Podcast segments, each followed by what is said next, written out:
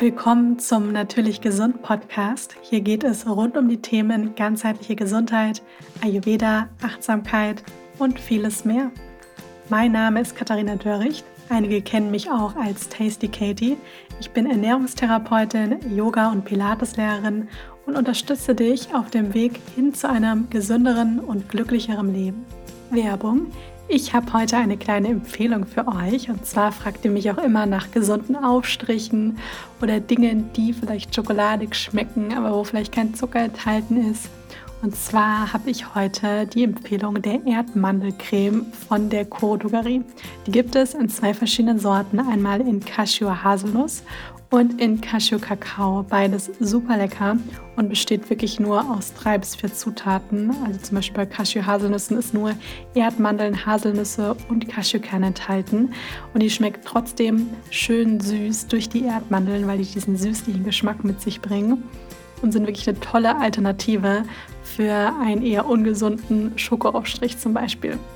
Ihr findet bei Coro aber auch noch viele, viele weitere Lebensmittel in Großpackungen, wie zum Beispiel Trockenfrüchte, Nüsse, verschiedene Nussmusse, Samen, Getreide, Hülsenfrüchte und vieles mehr. Und ich habe einen Rabattcode für euch, Tasty Katie, alle Buchstaben groß und zusammengeschrieben. Damit bekommt ihr 5% Rabatt auf eure Bestellung. Den Link dazu findet ihr in den Show Notes. In der heutigen Podcast-Folge hört ihr ein Interview bzw. ein schönes Gespräch zwischen Julia Sam und mir.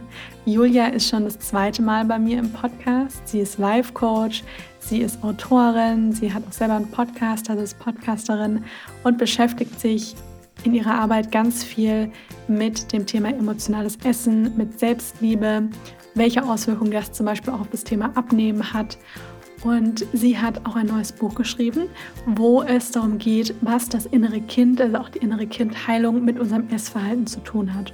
Und ich finde, das ist ein total spannendes Thema. Und darüber haben wir in der Folge auch gesprochen. Also kannst du auf jeden Fall gespannt sein. Ich habe auch ganz viel für mich mitnehmen können. Und ich wünsche dir jetzt ganz viel Freude beim Zuhören. Ja, herzlich willkommen, liebe Julia, bei mir im Podcast. Ich so freue mich total, dich ein zweites Mal hier begrüßen zu können. Wir haben ja vorhin schon festgestellt, es ist glaube fast zwei Jahre her, dass wir das letzte Mal gesprochen haben. Verrückt, wie schnell die Zeit vorbeigeht. Aber ich freue mich sehr, dass wir nochmal sprechen können. Und stell dich doch gerne erstmal kurz vor für alle, die eben neu dazugekommen sind, weil wir haben vor zwei Jahren schon mal gesprochen. Ich werde auch die Folge in den Show Notes verlinken. Aber für alle, gerade die neu sind, gerne nochmal kurz vorstellen. Ja, hi Kathi, ich freue mich auch sehr, dass wir uns heute wieder hören und wir sehen uns auch gerade über Zoom. genau, freut mich sehr. Und ja, du hast schon gesagt, mein Name ist Julia, Julia Sam. Ich bin äh, Life-Coach, Heilpraktikerin für Psychotherapie, auch Podcasterin und ähm, auch äh, Buchautorin. Und ich sage immer so kurz und knapp, äh, ich habe es mir zur Mission gemacht, Menschen dabei zu unterstützen, wieder ein liebevolleres Verhältnis zu ihrem Körper, zu ihrem Essverhalten, aber vor allem zu sich selbst aufzubauen. Das ist vielleicht äh, in der Kürze das, ähm, ja, worum es sich in meiner Arbeit dreht. Genau. Ja, total schön. Auch ganz wichtig, weil ich glaube, man muss sich, also mir geht es auch ich muss mich da auch selber immer wieder daran erinnern, liebevoll und geduldig zu einem selbst zu sein, gerade auch wenn viel ansteht oder wenn man Erwartungen hat und so weiter. Und deswegen ist das so ein ständiger Prozess. Und deswegen freue ich mich sehr, auch mit dir da heute drüber sprechen zu können. Könntest du noch mal so ganz kurz sagen, wenn jetzt jemand fragt, okay, wie bist du denn überhaupt dazu gekommen, dich mit dem Thema zu beschäftigen? Versuch's äh, kurz zu machen, das ist eigentlich eine bisschen längere Geschichte, die habe ich aber eben schon mal erzählt bei dir im Podcast. Ähm, bei mir war es so, ich habe eigentlich was ganz anderes mal beruflich gemacht. Ich habe BWL studiert und ähm, ähm, mein Vater ist äh, irgendwann verstorben und dann ähm, musste ich seine Firma übernehmen und war da sehr überfordert, wollte meinen Job damals nicht aufgeben. Und ähm, habe da einfach Hilf nach Hilfe gesucht und bin mal zu einem Coach gegangen. Und der hat mir einfach wahnsinnig geholfen innerhalb von einer Stunde, um eine Entscheidung zu treffen. Der hat mir aber keine Ratschläge gegeben, was ich machen soll, sondern der hat es irgendwie geschafft, die Lösungen in mir rauszukitzeln. Und ich bin da rausgegangen und ich dachte, krass, ich wusste doch eigentlich die ganze Zeit schon, was ich, was ich wollte oder was ich brauchte. Und war total beeindruckt einfach von Coaching. Und so bin ich, habe ich mich ja in dieses Thema Persönlichkeitsentwicklung dann reingelesen, weil das mich einfach fasziniert hat. Und habe dann auch irgendwann eine Coaching-Ausbildung gemacht. Und die habe ich eigentlich nur für mich gemacht damals ähm, weil ich es eben interessant fand. Ich wollte damit beruflich eigentlich gar nichts anfangen. Und dann war es aber so, während dieser Coaching-Ausbildung, da muss ich noch mal ein Stück zurückgehen, habe ich mich immer wieder an meine Jugend erinnert, weil ich habe eine jüngere Schwester, die in ihrer Jugend ähm, äh, übergewichtig war und auch sehr gemobbt und gehänselt wurde in der Schule. Und für mich als große Schwester war das eben ganz schwer mit, mit anzusehen. Und ich habe dann immer versucht, ihr zu helfen, weil ich war eigentlich immer sportlich und hatte jetzt auch nie ein größeres Problem, also in meinem Körper und dachte dann immer, ja, ist doch eigentlich total einfach, esse halt einfach mal ein bisschen weniger, mach halt ein bisschen mehr Sport. Habe dann mit ihr auch irgendwie Rezepte rausgesucht und bin mit ihr irgendwie joggen gegangen und so. Und das hat dann immer mal zwei Wochen funktioniert und dann ist sie aber immer wieder in ihre Muster zurückgefallen und da bin ich damals eben verzweifelt weil ich einfach nicht verstanden, äh, verstehen konnte, warum das so schwer für sie ist, weil ich dachte, sie leidet doch so und die, die Lösung ist doch eigentlich so offensichtlich. Sie muss doch einfach nur das machen, was ich ihr jetzt sage oder was sie auch selber eigentlich weiß und trotzdem schafft sie es irgendwie nicht. Und ähm, da bin ich auch damals nicht, also habe ich keine Lösung für gefunden und habe dann, ähm, aber während ich die Coaching-Ausbildung gemacht habe und so viel über die menschliche Psyche auch gelernt habe und die ganzen Werkzeuge, die man als äh, Coach auch lernt, ähm, jetzt, äh, jedes Mal habe ich irgendwie den Bezug äh, wieder, also habe ich gedacht, so, ah, deswegen hat das bei meiner Schwester damals nicht funktioniert und deswegen ist sie wieder in alte Muster gefallen. Ach, das konnte ja gar nicht so funktionieren und die Ursache ist ja eigentlich eine ganz andere. Also komischerweise, obwohl es Jahre später war, ist mir meine Schwester da immer wieder in den Sinn gekommen. Und dann bin ich irgendwie auf die Idee gekommen, das so ganz klein am Anfang im Freundeskreis auszuprobieren, was ich mir da irgendwie überlegt hatte. Und dann hat es super gut funktioniert. Und ja, daraus hat sich jetzt etwas Größeres entwickelt. Genau. So. Schön. Ich habe deine Geschichte zwar schon mal gehört, aber ja. ich finde es immer wieder total schön, weil es einfach auch so ein so ein krass lösungsorientierter Ansatz, wie du auch vorgegangen bist, dass du direkt geguckt hast, wie kann ich meiner Schwester helfen? Und ich meine, ich habe auch die Erfahrung gemacht, meistens, wenn es einem selber hilft, wenn es anderen Menschen hilft, dass es, selbst wenn es erstmal nur eine Person ist, es aber auch vielen, vielen Menschen mehr helfen kann. Also, dass es einfach so viel mehr Menschen auch theoretisch auch erreichen kann. Und deswegen, ja, eine sehr schöne Geschichte. Und ich möchte mit dir heute auch so ein bisschen über das Thema inneres Kind sprechen was ich total spannend finde, weil du beschäftigst dich ja viel mit dem Thema emotionales Essen, Selbstliebe. Und gerade wenn man sich mehr mit dem Thema Selbstliebe beschäftigt, dann kommt man ja irgendwo auch auf diesen Begriff inneres Kind. Und gerade im Hinblick auch auf das Thema emotionales Essen kann ich mir jetzt vorstellen, dass manche denken, wie hängt das überhaupt zusammen? Also wie hängt unser Essverhalten mit dem inneren Kind zusammen? Weil ich glaube, wir haben jetzt alle schon mal irgendwo gehört, das innere Kind hängt zum Beispiel mit, vielleicht mit der Partnerwahl oder mit Beziehungen und so weiter. Da gibt es ja auch dieses ähm, Buch von der Stefanie Stahl, mhm. was ja, glaube ich, viel auch den Begriff inneres Kind ja auch geprägt hat. Aber im Hinblick auf Essen, glaube ich, haben das sicher viele noch nicht so gehört. Ja, das stimmt. Deswegen habe ich jetzt mein neues Buch dem Thema gewidmet. Und das heißt tatsächlich auch ein bisschen ähnlich wie das von der Stefanie Stahl. Das heißt, dein inneres Kind will satt äh, werden. Und da gehe ich ganz. Finde ich immer einen sehr schönen Titel. Ja, ich dachte mir, es ist zwar sehr ähnlich, aber er bringt es halt irgendwie auf, auf einen Punkt. Und äh, genau in dem Buch dreht sich alles darum, ne, um den Bezug, weil die meisten, so wie du es gerade gesagt hast, wenn man sich mit dem Thema Selbstliebe auseinandersetzt, dann kommt man zwangsläufig, äh, wenn man sich damit intensiv auseinandersetzt, äh, mit dem inneren Kind in Berührung. Und das ist eben auch meine Erfahrung. Mittlerweile habe ich ja mit so vielen Menschen zusammengearbeitet, die unter emotionalem Essen leiden oder auch unter Binge-Eating ähm, leiden.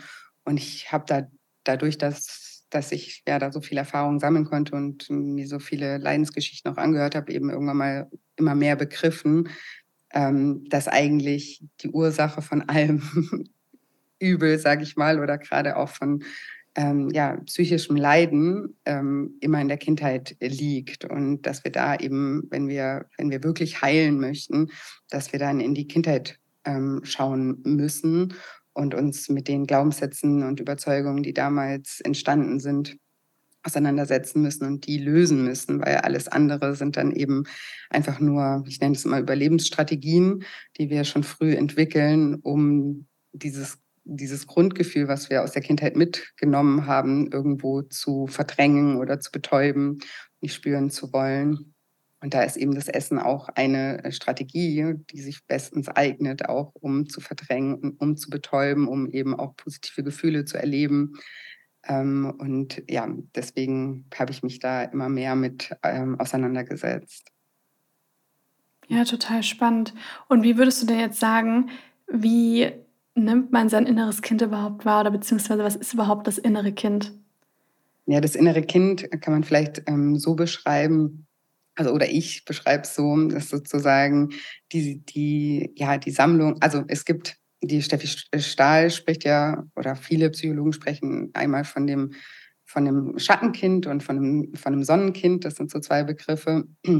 Und also wir haben ja alle nicht nur negative Erfahrungen in der Kindheit gemacht, zum Glück, sondern auch positive. Das wäre dann in dem Fall das Sonnenkind und das Schattenkind, ähm, das ich, ich das hungrige Kind nenne. Ähm, das sind sozusagen alles, könnte man sagen, wie eine Zusammenfassung von all den negativen Überzeugungen, die wir in der Kindheit über uns ähm, gesammelt haben und die wir bis heute mit uns rumtragen, wo, die wir einfach denken, das bin ich, so bin ich. Und die wir oder in vielen Fällen eben noch nie reflektiert haben, dass diese Überzeugungen nicht der Wahrheit in dem Sinne entsprechen, sondern ja einfach äh, ja Überzeugungen sind, die sich früh entwickelt haben. Und dazu muss man eben sagen, dass Kinder ja nicht rational denken können, ne, bis zu einem gewissen Alter und ja auch keine Erfahrungswerte haben in dem Sinne, dass sie und man sagt auch, Kinder sind bis zu einem gewissen Alter egozentrisch. Und das ist nicht keine Charaktereigenschaft, ähm, sondern das äh, bezieht sich einfach auf das Verhalten, wie Kinder eben funktionieren. Und das bedeutet einfach, dass Kinder alles, was geschieht, auf sich beziehen. Ja, also alles, was, was in ihrem Umfeld geschieht, können sie nicht rational irgendwie einordnen und jetzt zum Beispiel sagen, ach, die Mama, die hat so wenig Zeit für mich, weil ähm, die arbeitet den ganzen Tag oder die kann sich nicht gut abgrenzen oder die hat vielleicht auch, ähm, ne, wenn, wenn man in einer Familie aufwächst, wo die Eltern vielleicht krank sind, körperlich oder auch psychisch krank sind, ne, dann denkt das Kind nicht, ah, meine Mama hat eine Depression und ist deswegen so abwesend oder so, sondern es entsteht einfach immer also es wird immer der Bezug zu sich selber gesucht oder ein Kind sucht den Bezug zu sich selber und denkt dann einfach, ach, ich bin nicht liebenswert oder ich bin nicht gut genug. Und deswegen hat die Mama keine Zeit oder deswegen kriege ich nicht so viel Aufmerksamkeit oder so. Oder ne, also, und diese Überzeugungen, die verankern sich dann eben tief in uns. Und die hinterfragen wir in den meisten Fällen, wenn wir uns eben nicht damit beschäftigen, gar nicht mehr, sondern wir gehen dann mit so einem Grundgefühl durchs Leben, wie ich bin nicht gut genug, ich bin nicht liebenswert. Und das überträgt sich dann eben auch auf alle anderen Lebensbereiche. Und das Problem daran ist auch, dass wir dann so Strategien entwickeln, um damit umzugehen. Ja, also das sind ganz unterschiedliche Überlebensstrategien, nenne ich die eben. Der eine wird zum Perfektionisten zum Beispiel und hat dann das Bedürfnis, immer alles perfekt machen äh, zu müssen, weil er das von zu Hause irgendwie, ne, weil es der Mama recht machen wollte oder nur Lob bekommen hat, wenn alles super war oder entwickelt ein Helfersyndrom weil es immer für die Familie da sein musste und das überträgt sich dann auch auf andere Lebensbereiche oder leidet über ähm, Überanpassung. Ne, und äh, ist immer das brave Mädchen, das zu allem Ja und Arm sagt, das nie wütend sein darf, das immer alles gut machen muss. Ne? Und das sind alles solche Strategien, die sich entwickeln, die wir dann aber gar nicht als Strategien wahrnehmen, sondern wir denken dann einfach, ja, das ist halt mein Charakter, ich bin halt ein Perfektionist, ich, ich bin halt das brave Mädchen, aber verstehen gar nicht, wie das überhaupt entstanden ist und warum wir uns so verhalten. Und diese Strategien haben ja dann auch immer einen Rattenschwanz, jetzt nochmal um den Bezug zum Essverhalten ähm, zu erklären. Weil wenn jetzt jemand zum Beispiel extrem perfektionistisch ist, dann ist er meistens auch extrem gestresst ne? und, und leidet unter einem erhöhten Cortisol. Level permanent und das wird dann oft mit dem Essen wieder versucht zu kompensieren, diesen, diesen, diesen erhöhten Stresslevel. Oder wenn jemand ein Helfersyndrom hat und immer nur bei den anderen ist und gar nie bei sich selber ist, seine eigenen Bedürfnisse gar nicht selber wahrnehmen kann, dann ist auch klar, dass so eine Unzufriedenheit in sich selbst herrscht, weil ja, man sorgt ja auch gar nicht selbst für sich. Ne? Und deswegen, und dann wird auch oft eben wieder mit dem Essen kompensiert oder eben verdrängt oder versucht, ähm, Glücksgefühle zu erleben, die dann zwar immer nur für einen kurzen Augenblick sind.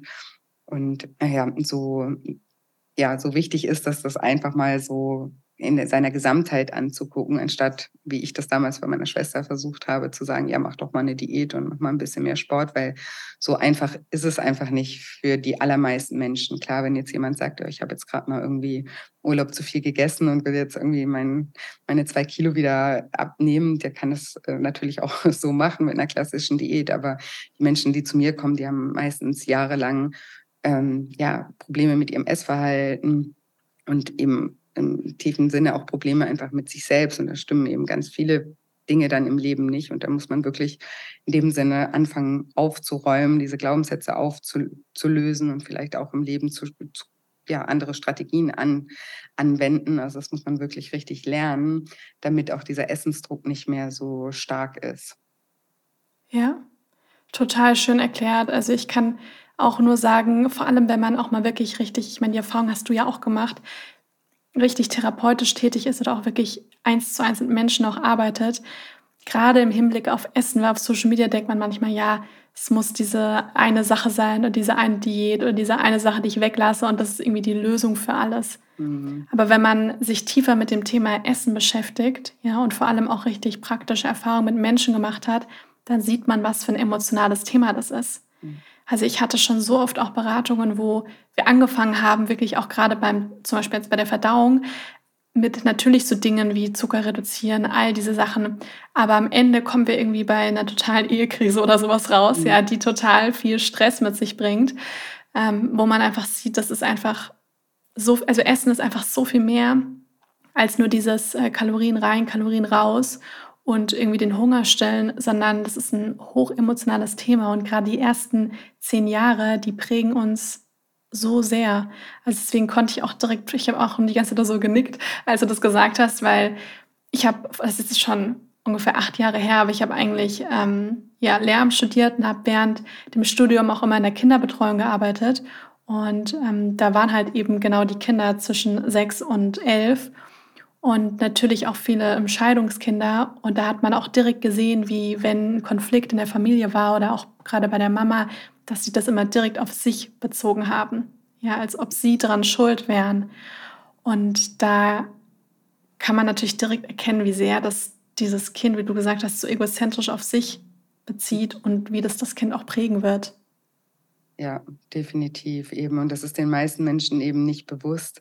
Ja. Deswegen ist es eben wichtig, da auch nochmal neue, also wenn man erwachsen ist, zum Beispiel auch zurückzugehen zu diesen Erfahrungen, die man gemacht hat und die noch mal, denen nochmal eine neue Bedeutung zu geben. Ne? Weil sonst bleibt die Bedeutung immer, ich, ich war nicht gut genug, ich war eben zu laut, zu leise, zu nicht intelligent genug oder äh, nicht erfolgreich genug oder was auch immer die Gedanken dann sind von so einem Kind und die verankern sich eben. Und wenn wir heute als Erwachsene nochmal darauf schauen, dann können wir eben mit unserem rationalen Verstand und auch den Erfahrungen, die wir im Leben gesammelt haben, eben auch besser verstehen, ah, okay, ne, also wenn ich jetzt, jetzt die Julia war, die von ihrer Mama vielleicht eben nicht genug Aufmerksamkeit oder so bekommen hat, dann, ähm, weil sie zum Beispiel zu viel gearbeitet hat, dann hätte ich auch die Brigitte oder die Annika sein können. Und es wäre das Gleiche gewesen. Ne? Ja. Also es, es, es, es hat nichts mit mir zu tun. Nur das Gefühl ist halt eben von uns Menschen so, es hat was mit uns zu tun, wenn wir, wenn wir damit eben nicht anfangen, auch ähm, zu arbeiten und ähm, dem, den Dingen einfach nochmal eine neue Bedeutung geben als Erwachsene und ja daran dann auch arbeiten, diese, diese tief sitzenden Glaubenssätze auch aufzulösen. Ja.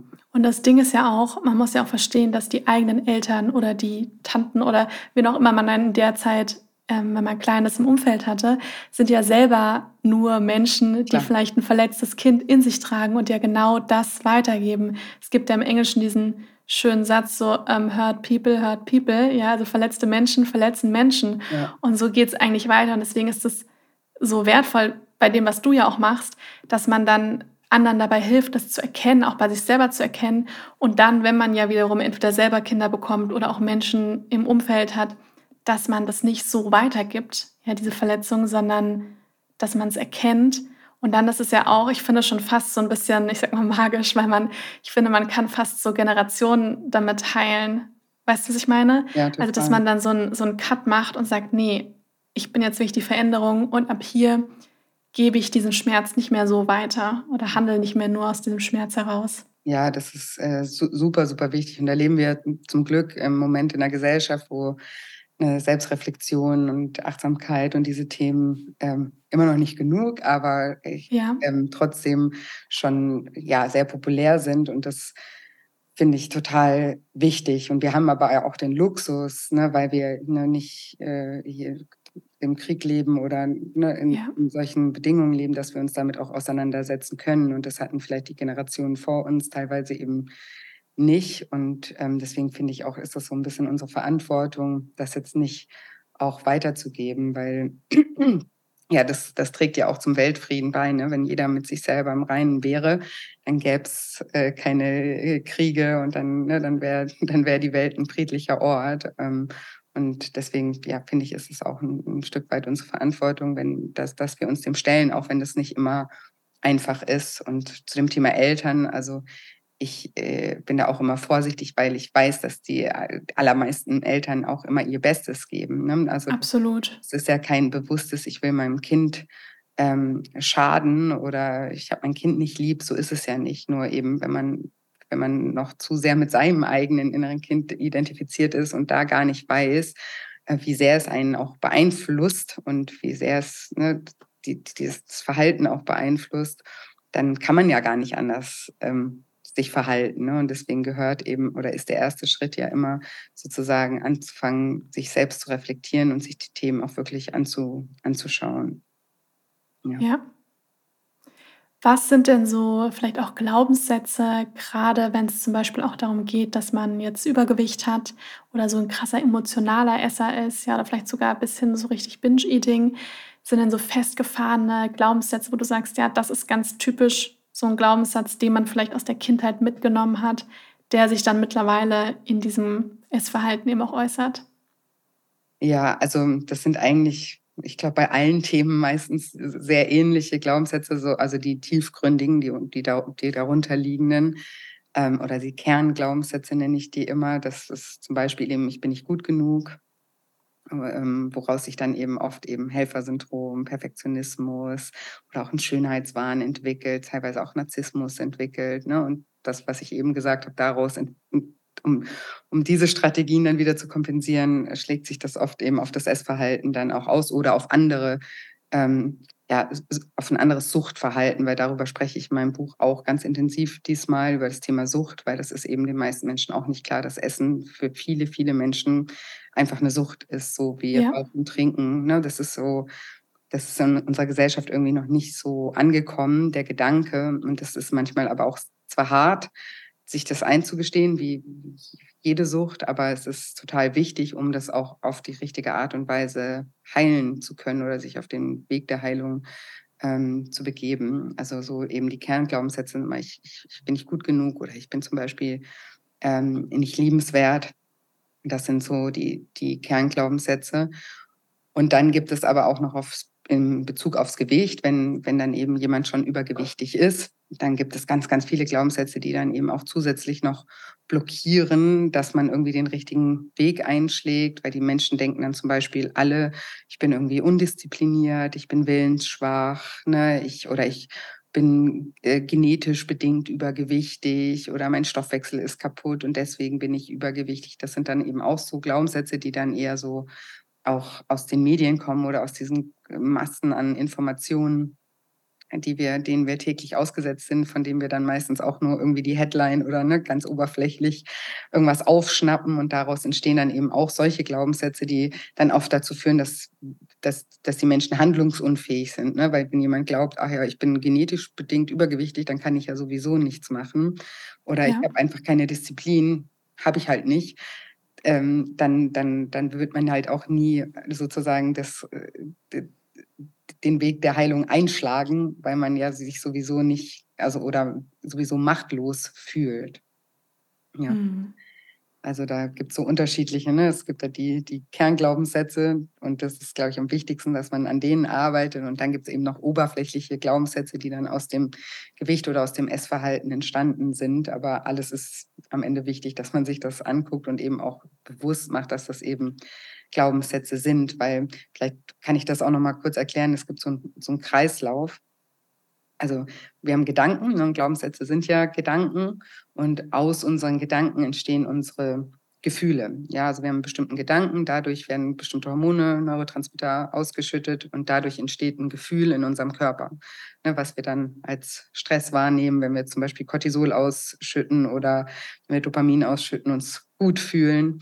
Und unsere Gefühle wiederum beeinflussen unser Verhalten. Also nichts beeinflusst so stark unsere Gefühle wie äh, unser Verhalten wie unsere Gefühle. Ne? Das kennt jeder, wenn wir irgendwie emotional sind, dann ja, also mein, mein zweites Buch zum Beispiel heißt Deine Gefühle wiegen mehr, als du denkst. Da gehe ich ganz speziell auch auf, auf das ähm, Thema ein.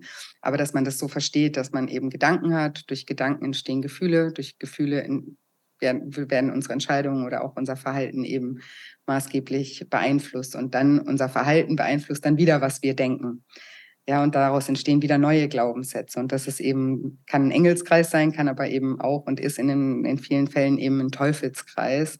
Wenn man jetzt eben solche Gedanken hat, wie, ich, jetzt mal das Beispiel nochmal, ich kann nicht abnehmen, weil ich genetisch bedingt so bin, was für ein Gefühl löst das in mir aus? Ne? Das wird wahrscheinlich jetzt kein Gefühl von Motivation und Tatendrang in uns auslösen, sondern eher ein Gefühl von Ohnmacht. Und wenn wir uns ohnmächtig fühlen, dann verhalten wir uns ja auch so, als könnten wir nichts verändern. Ne? Wenn wir uns motiviert fühlen, dann verhalten wir uns wieder ganz anders. Ne? Und, und so beeinflusst sich das eben alles ähm, gegenseitig. Und deswegen, man kann eigentlich an jeder Stelle ein, ein, einsteigen, wenn es um Veränderung geht. Ne? Man kann auf der Verhaltensebene einsteigen, man kann auf der Gefühlsebene einsteigen. Ähm, mein Ansatz ist ganz oft eben bei den Gedanken einzusteigen, weil das finde ich noch am einfachsten, sich, wenn wir über Reflexion eben uns bewusst machen, das sind nur Gedanken, das ist nicht die Realität. Und ähm, meine Gedanken beeinflussen, wie ich mich fühle und dadurch auch, wie ich mich verhalte. Und so gehe ich oft eben vor, um, um solche Glaubenssätze dann aufzulösen und eben auch auf der Verhaltensebene und auch auf der Essverhaltensebene dann etwas zu verändern. Ja. ja. Super spannend. Und da sieht man auch wieder, dass eigentlich als erstes immer der Gedanke eigentlich kommt. Ja, genau. Und ich, ich meine, die Erfahrung hast du sicher auch gemacht, wenn man auch anfängt zu meditieren, und so geht es ja ganz vielen Menschen, so ging, so ging es mir auch oder geht es mir auch oft, oft noch, dass man halt die Augen schließt und sich dann eigentlich mal von allen äußeren Sachen frei macht und plötzlich einem bewusst wird, was man da den ganzen Tag für einen Entschuldigung, aber Shit manchmal denkt. Ja. Und das empfinden ja viele Leute so als, oh mein Gott, ich kann nicht meditieren. Ja. ja. Weil sie halt das erste Mal, wie so, als würde man plötzlich diesen inneren Radiosender so ganz laut drehen. Ja.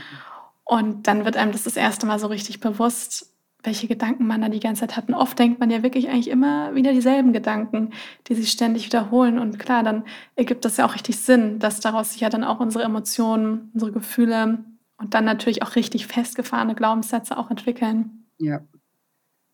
Genau. Und wie ist, wie bekommt man das jetzt praktisch hin, dass man sagt, okay, wie spüre ich denn, was mein inneres Kind eigentlich braucht, damit ich zum Beispiel auch eine Veränderung in meinem Essverhalten auch erleben kann? Ja, also wie ich das vorhin schon gesagt habe, also ich sage immer so, der, der Schlüssel zur Freiheit ist immer Achtsamkeit. Also überhaupt, so wie mhm. du auch gerade das mit dem Meditieren schön gesagt hast, ne, dass wir uns überhaupt mal über unsere Gedanken bewusst werden, ne? dass wir, wir haben Gedanken, wir sind nicht unsere Gedanken. Also dass man wie so ein Beobachter wird und ne, das kann man in der Meditation machen, das kann man aber, das muss man, dafür muss man sich nicht auf ein Kissen setzen und irgendwie die Augen schließen. Man kann auch beim Autofahren oder in der Bahn sitzen und sich mal wirklich fragen, was denke ich eigentlich? den ganzen Tag. Ne? Oder man kann sich auch anders fragen, wie fühle ich mich gerade?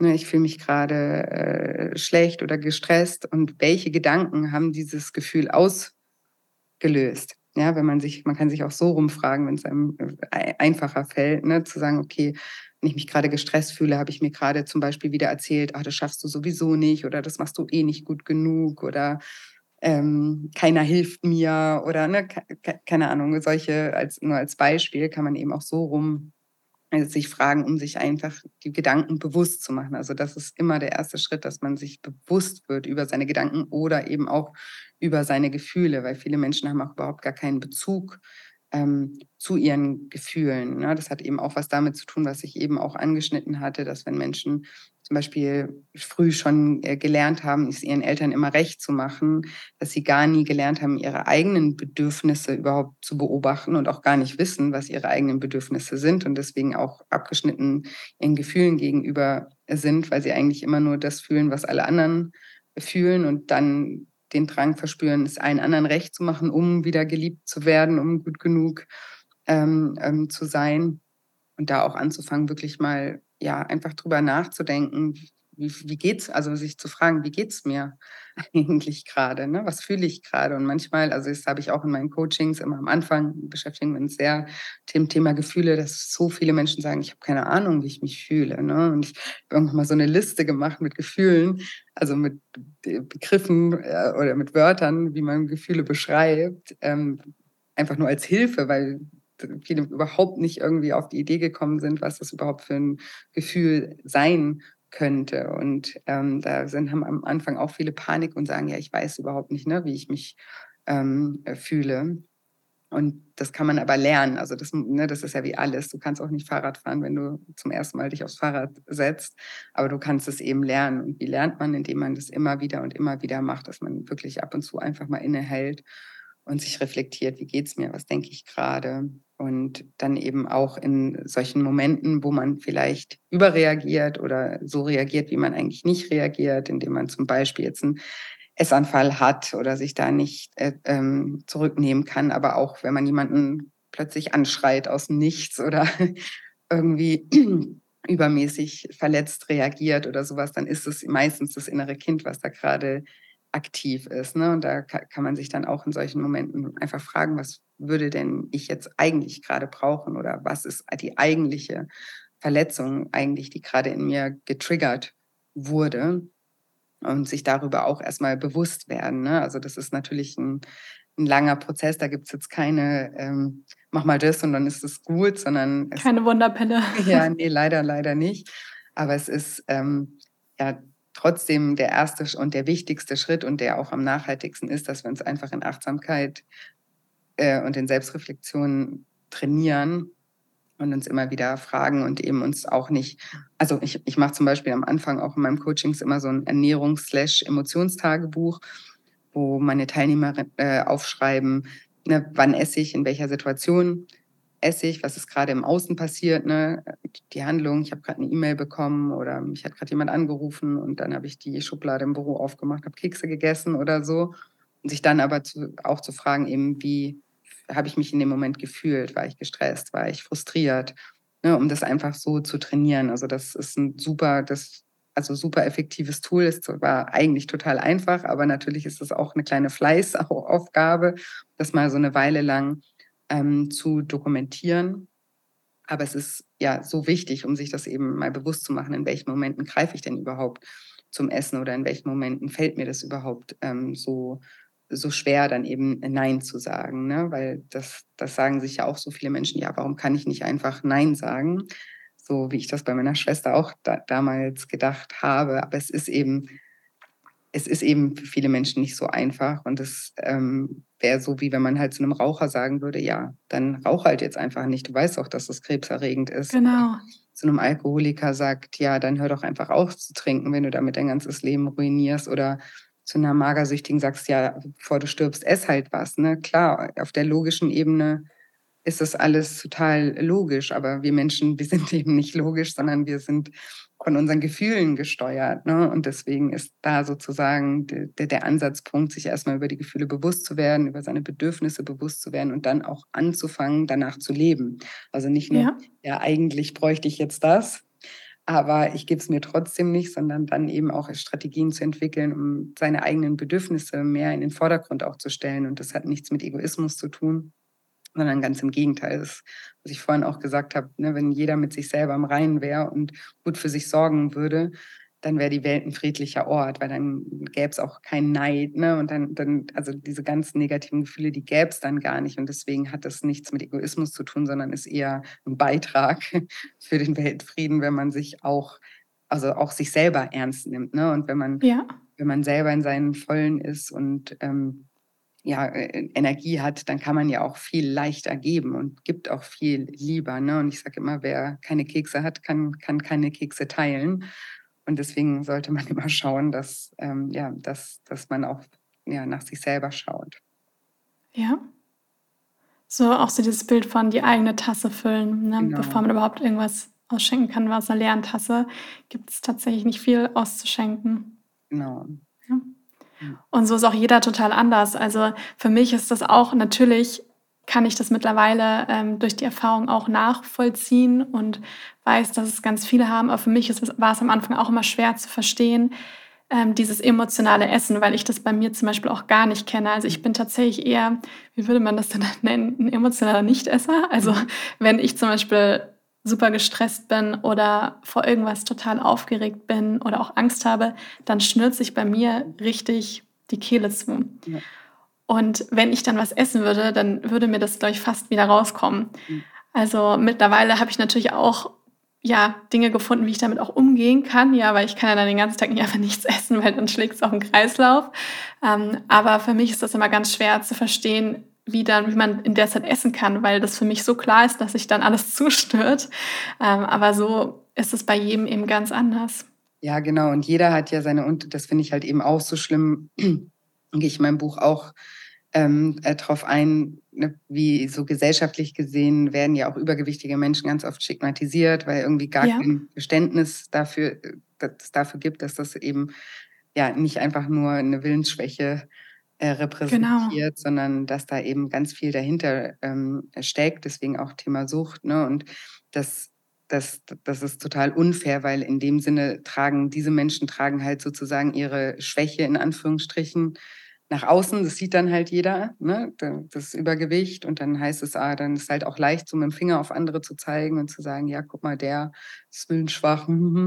Aber derjenige, der mit dem Finger zeigt, der hat genauso seine Schwächen, nur die sieht man vielleicht nicht gleich im Außen. Aber alle Menschen haben irgendwo eben einen Knacks auch aus ihrer Kindheit. Mag sie, also die einen mehr, die anderen weniger, aber da kommt keiner ganz ungeschoren äh, raus. Und, ähm, und jeder hat auch irgendwelche destruktiven ähm, äh, Strategien. Ne? Und der eine macht das halt mit dem Essen, der andere kompensiert mit übermäßigem Sport oder arbeitet zu viel oder eben nimmt Drogen oder trinkt oder raucht oder äh, ist aggressiv, was auch immer, oder entwickelt dann auch äh, so, so Dinge wie Panikattacken oder also oder Zwänge oder was auch immer. Ne? Aber wir haben alle, alle, alle unsere Baustellen. Da ist keiner äh, ausgenommen. Und deswegen finde ich das auch immer wichtig, das so in Relation eben auch zu sehen und eben statt mit dem Finger auf andere zu zeigen, sich mal zu fragen, ne, was ist denn eigentlich meine, meine Baustelle und wo müsste ich eigentlich mal ähm, hin, hinschauen. Aber es Vollkommen. Ja. Und ich kann auch aus Erfahrung sagen, das andere ist für mich auch nicht angenehm. Zum Beispiel jetzt, ich beziehe ich jetzt auf mich, aber weil es, ich weiß damals noch während dem Abi, haben sich viele so diese Berge an Essen so aufgetürmt und ich hatte das auch, aber ich habe halt natürlich überhaupt nichts essen können und nach den vier, fünf Stunden oder ich weiß auch in der Uni, habe ich immer das Gefühl, ich kriege gleich einen Zusammen Kreislaufzusammenbruch, mhm. ähm, weil halt, ja, weil man halt dann zu wenig natürlich gegessen hat. Ja, und das ist natürlich auch überhaupt nicht an, also angenehm und mich hat es dann auch früher immer oft gestresst, wenn ich weiß, okay, ich kann dann vor nichts essen, ähm, weiß aber, ich müsste es irgendwie eigentlich. Und von daher, daran kann man auch erkennen, dass das eine nicht gleich besser. so viel besser ist. Ja. Ja, definitiv. Ja. ja. Ja, und das ist ja bei vielen Sachen so, ne? Manche, manche Strategien, zum Beispiel, wenn jemand übermäßig arbeitet, ne, es ist ja immer eigentlich, also ja. aus dem gleichen aus den gleichen Verletzungen raus verdrängen wir ne, und arbeiten können zum Beispiel auch eine, eine Verdrängungsstrategie sein, so wie das Essen auch. Und die Menschen, die dann irgendwie Workaholics sind, die werden dann in unserer Gesellschaft noch irgendwie gefeiert. Genau. Ja? Und ähm, die anderen werden irgendwie ähm, ja, verpönt. Und das äh, finde ich total traurig, weil eben eigentlich sollten wir alle mehr Verständnis äh, füreinander aufbringen und eben sehen, dass wir alle irgendwo auch noch ein äh, verletztes Kind in uns haben und ähm, dass das keiner irgendwie in dem Sinne freiwillig macht, sondern dass ja jeder halt zu unter unterschiedlichen ähm, Strategien tendiert ähm, und die meistens eben sich auch schon sehr früh entwickeln, ohne dass uns das eben überhaupt bewusst ist. ja. ja. Und meine nächste Frage wäre jetzt, aber die ist damit eigentlich schon fast auch beantwortet. Du hast ja das neue Buch geschrieben Und da geht es ja eben ganz viel um das innere Kind und auch das Thema emotionales Essen und wie man das auch zusammenbringt. Und die Frage wäre jetzt praktisch gewesen, für wen ist das geeignet? Aber ich habe so das Gefühl, eigentlich ist es irgendwie für alle Menschen geeignet, weil wir ja alle irgendwo ein inneres Kind äh, in uns tragen. Und gerade vielleicht, wenn man auch mit dem Essen ein Problem hat, dann ist es natürlich besonders gut geeignet. Aber sag das gerne nochmal in deinen Worten. Ja, genau. Also klar, im Prinzip kann das jeder äh, lesen, der sich auch für innere Kindarbeit äh, interessiert. Aber speziell ist es schon für Menschen geschrieben, die eben schon lange mit ihrem Essverhalten ein Problem haben, mit ihrem Gewicht ein Problem haben, schon tausend Diäten probiert haben, jedes Fitnessprogramm irgendwie kennen und da immer noch nicht irgendwie weitergekommen sind oder merken, dass es irgendwie nicht die richtige Schraubstelle, nur irgendwie an, auf der Verhaltensebene sich zu zwingen, irgendwas zu machen, sondern die auch interessiert daran sind, was könnten denn die Beweggründe dahinter sein und die eben auch bereit sind, sich dann damit auch mal ähm, auseinanderzusetzen. Genau. Ja, total schön. Das Buch werde ich auf jeden Fall auch in den Show Notes verlinken. Ich kann mir vorstellen, es gibt wahrscheinlich, gibt es wahrscheinlich überall, wo es auch Bücher zu kaufen gibt. Genau, ja. Ja, super. Dann habe ich noch eine Abschlussfrage an dich. Und zwar, hast du einen Gesundheitstipp oder eine Lebensweisheit, etwas, wo du sagst, das hat bei dir im Leben einen Unterschied gemacht und das möchtest du gerne weitergeben? Ja, witzig, weil wir haben eigentlich schon darüber gesprochen, aber ich glaube, so was in meinem Leben so den größten Unterschied gemacht hat, war wirklich Selbstreflexion. Ne? Also umso bewusster man oder ich durchs Leben gehe, umso mehr oder umso, be umso bessere Entscheidungen kann ich treffen für mich, weil ich eben nicht mehr fremdgesteuert bin von zum Beispiel meinem inneren Kind, phasenweise natürlich trotzdem noch, aber immer weniger. Also um, umso bewusster ähm, ich mir bin über meine Gedanken und Gefühle und warum ich mich verhal wie verhalte, umso bessere Entscheidungen kann ich treffen in, in, in jedem Lebensbereich. Ne? Und das bezieht sich natürlich auf die Gesundheit, kann bessere Entscheidungen treffen, was ich jetzt äh, was Besseres zu essen brauche als ähm, das Eis, aber halt auch im, im, in Bezug auf Beziehungen, im, in Bezug auf meinen Job ne, und meine Freundschaften und all das. Also ich, ich glaube wirklich, das habe ich eben schon mal gesagt, so dass Achtsamkeit so der Schlüssel zur Freiheit und zum, zum Glück eigentlich ist. Und deswegen, ja, würde ich sagen, dass äh, ja, Überschrift Selbstreflexion, Achtsamkeit, das hat auf jeden Fall einen ganz, ganz großen Unterschied in meinem Leben gemacht.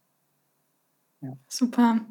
Vielen, vielen Dank für alles, was du mit uns geteilt hast und die ganzen Einblicke. Wenn man jetzt mehr von dir erfahren möchte, dir vielleicht auch irgendwo folgen möchte oder mit dir zusammenarbeiten möchte, wo kann man dich finden? Genau, also ich auf meiner Homepage auf jeden Fall shinecoaching.de, das äh, ist wie Englisch strahlen, also S-H-I-N-E Coaching. Und ähm, sonst findet man mich auch bei Instagram unter julia-scheincoaching. Da poste ich auch jeden Tag und gibt Impulse ähm, mit zum, zum Nachdenken. Und eben mein Podcast, also jeder, der sich mit dem Thema ein bisschen ähm, tiefer beschäftigen möchte und dann mehr Verständnis ähm, haben möchte über emotionales Essen und was da alles ähm, dahinter steckt, ähm, da ist eigentlich der Podcast das, das beste Medium, würde ich sagen, wo ich am ausführlichsten drauf eingehen kann. Und der heißt Lifestyle schlank. Genau. Super. Verlinke ich auch in den Show Notes und dann vielen, vielen Dank für dich. Ja, ich danke dir für die Einladung, für deine Zeit und deine guten Fragen und ja, freue mich, wenn wir uns vielleicht in ein paar Jahren wiederhören.